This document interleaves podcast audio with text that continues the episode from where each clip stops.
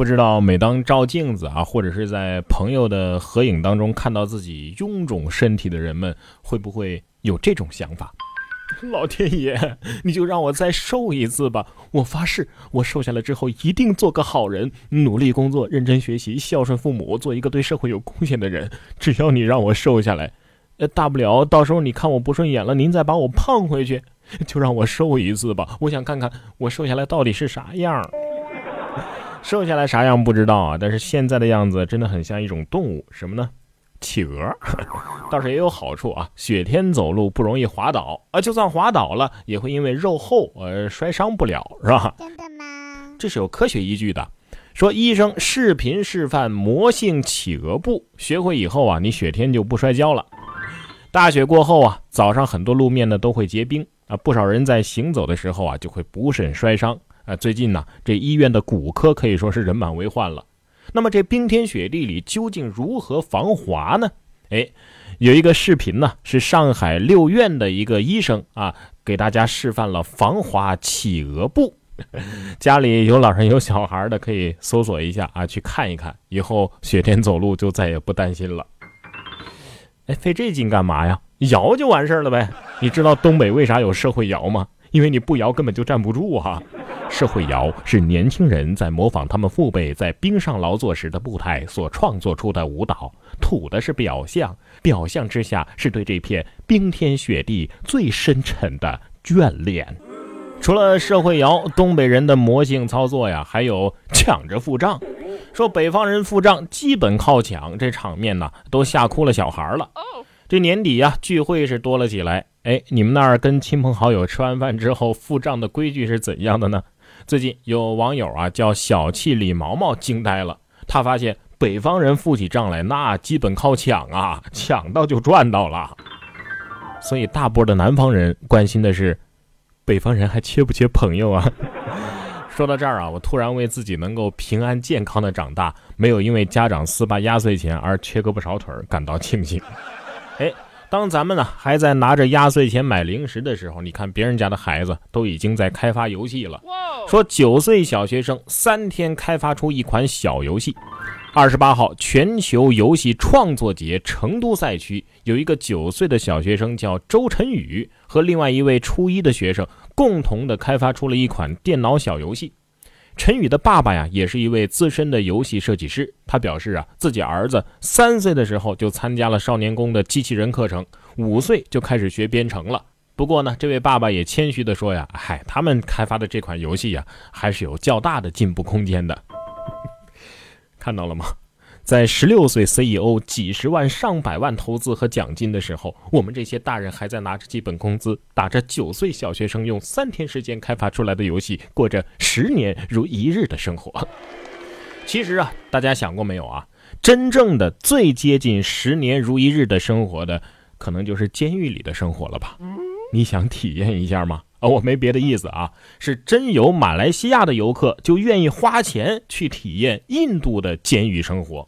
根据印度媒体《今日印度》的报道啊，有两名来自马来西亚的游客日前呢，每人花费了一千卢币，这合人民币啊就是一百块钱，在印度的桑加雷吉市的监狱里住了两天，干嘛呀？体验犯人生活，修理修理花草啊，打扫打扫卫生啊，啊，干这些事儿。呃，报道说了，这是印度特伦甘纳邦监狱部组织的一次监狱旅游，游客两天的生活和其他犯人没有区别，只是餐饮呢是特别准备的。真是 挺难以理解的一种乐趣啊！难道这是监狱创收的新思路啊？可是餐饮跟一般的犯人不同，我觉得体验效果就已经减了一半了吧？啊？哎，谁给我点钱，我带你体验两天穷人的生活呀？其实啊，穷人的生活也可以很精彩呀，只是这个精彩得打个引号。你看这位独自流浪的穷游驴友，两年呢，在全国居然被救助了二百三十四次，最近的一次，呃，是被警方在血液里给发现的。一个血液，杭州警方在一个拆迁房当中发现了一名呃身着非常单薄的年轻男子。他蜷缩在屋内啊，眼看着呃就要被冻得不行了啊！自称啊是驴友啊，见建德风景不错，中途就下车了。沿着游步道啊逛着逛着就逛到这儿了啊，因为没钱又冷又饿啊，看到有空房子啊就进来避一避。最后呢，他被送到了救助站，结果到救助站一查询呢，这男子姓孙，二十七岁，甘肃人，没有固定住所，也没有工作。啊，两年来呀，孙某已经在全国被救助了二百三十四次。每到一个地方，他只要没钱了，就以驴友的名义乞讨。如果也讨不来钱啊，连饭都吃不起了，那就呃去救助站。你是现代丐帮弟子吧？还驴友？驴表示我不接受这样的朋友。工作是不可能工作的，这辈子都不可能工作的，就是去救助站呃才能维持得了穷游这样子，呃是吧？现在啊，很多的家庭都买了这个洗碗机啊，说洗碗机呢是提升生活质量、提升幸福指数的一个很重要的东西。但是我研究了一下啊，我觉得洗碗机还是不够方便。要是有那种能够像自动麻将机一样啊，餐桌跟这个洗碗机一体的，呃，吃完饭之后呢，直接把这些盘子呀碗呢，呃，直接往桌子中间一推，它就能给你呃自动洗好了，不光洗好，还能整整齐齐的给你摆放好。哎，我觉得呃，根据麻将机的原理，这个技术难度也不高，是吧？各大洗碗机的厂家呀，可以考虑考虑。哎，不要说我懒嘛，跟意大利人比起来，我们其实都不是真正的懒。你看这位意大利邮递员。偷懒不送信，家中啊堆积的信件已经是达到了半吨了。意大利维琴察市的一名邮递员，八年来啊一直把他人的信件直接带回家中啊，甚至警方查获的时候呢，他家中已经堆积了超过半吨的严送信件。这是环境中心的志愿者最早发现，哎，有异常。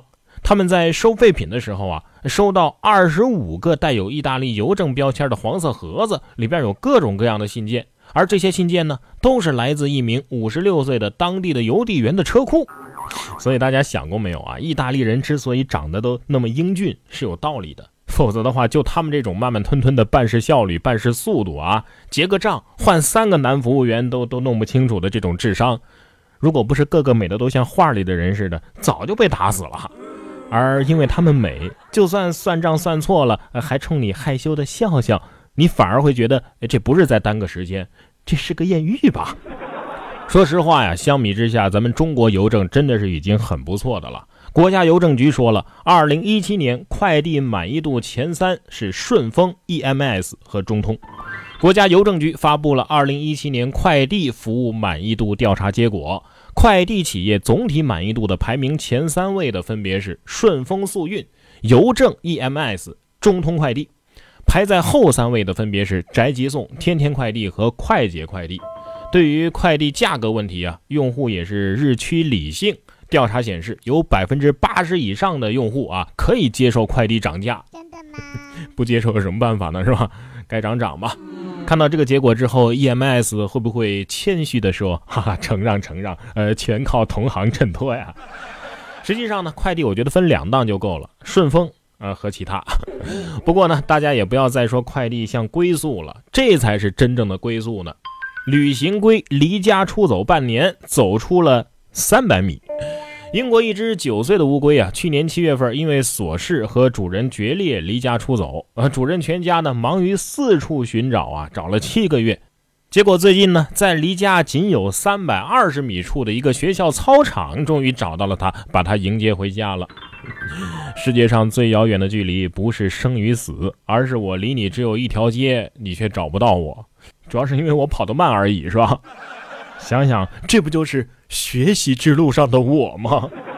其实可以说是神速了，你们知道吗？这龟龟呀，不是本地龟啊，除了赶路，还要吃饭、睡觉、跟瓜拍照、跟蝴蝶聊聊天什么的，这已经很快了。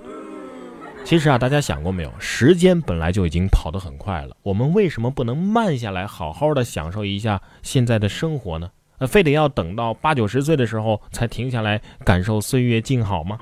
你看，这位九十七岁的奶奶生病了，结果呢，她的老闺蜜们都过来探望她，给她梳头。这是最近在网上啊一段比较火的视频啊。事情呢发生在美国，一位九十七岁的老奶奶生病住院了，她的两个最好的老姐妹啊结伴来看她。在病房里呢，三个快百岁的老人就像小姑娘一般啊，轻轻地为彼此梳头发，还说呀：“哎呀，以前我们这里要梳一个卷卷，现在好像不流行这样了啊，这么一梳能管好几天呢。这才是金刚石姐妹花啊，比那些发自拍只 P 自己的塑料姐妹花高到不知道哪儿去了，是吧？我只是羡慕他们九十多岁了还能有这么多头发呀，哈哈！九七年的还没人家九十七岁的老奶奶头发多，是时候该反省一下了，是吧？不过九七年的虽然说头发不多啊，但是咱们娃娃多呀。你看这对小情侣啊，恋爱一周年，小伙子直接送了女友一台娃娃机。重庆的王女士和男朋友啊，恋爱满了一周年了，为此呢，男朋友瞒着她买了一台娃娃机作为周年礼物。王女士说呀，自己平时就喜欢抓娃娃，看到男朋友正在为她装娃娃机，她有点感到不敢相信啊，就是一直笑，笑到哭了。哎，有网友说这个男朋友挺聪明啊，从此每年能节省一万块钱抓娃娃钱啊，一次投资终身受益。对呀，呵呵，别想多了，逛街的时候该抓的时候还是会抓的。你家有厨房，你就不会下馆子吃饭了吗？啊？哎，问题是如果遇到一个喜欢钱的怎么办呢？啊，也不能在家里装个 ATM 机呀。然哥说新闻，新闻脱口秀。想要跟我取得交流的朋友，您可以关注微信公众号“然哥脱口秀”，发送微信消息，在喜马拉雅 APP 搜索“然哥脱口秀”，可以点播收听更多精彩节目。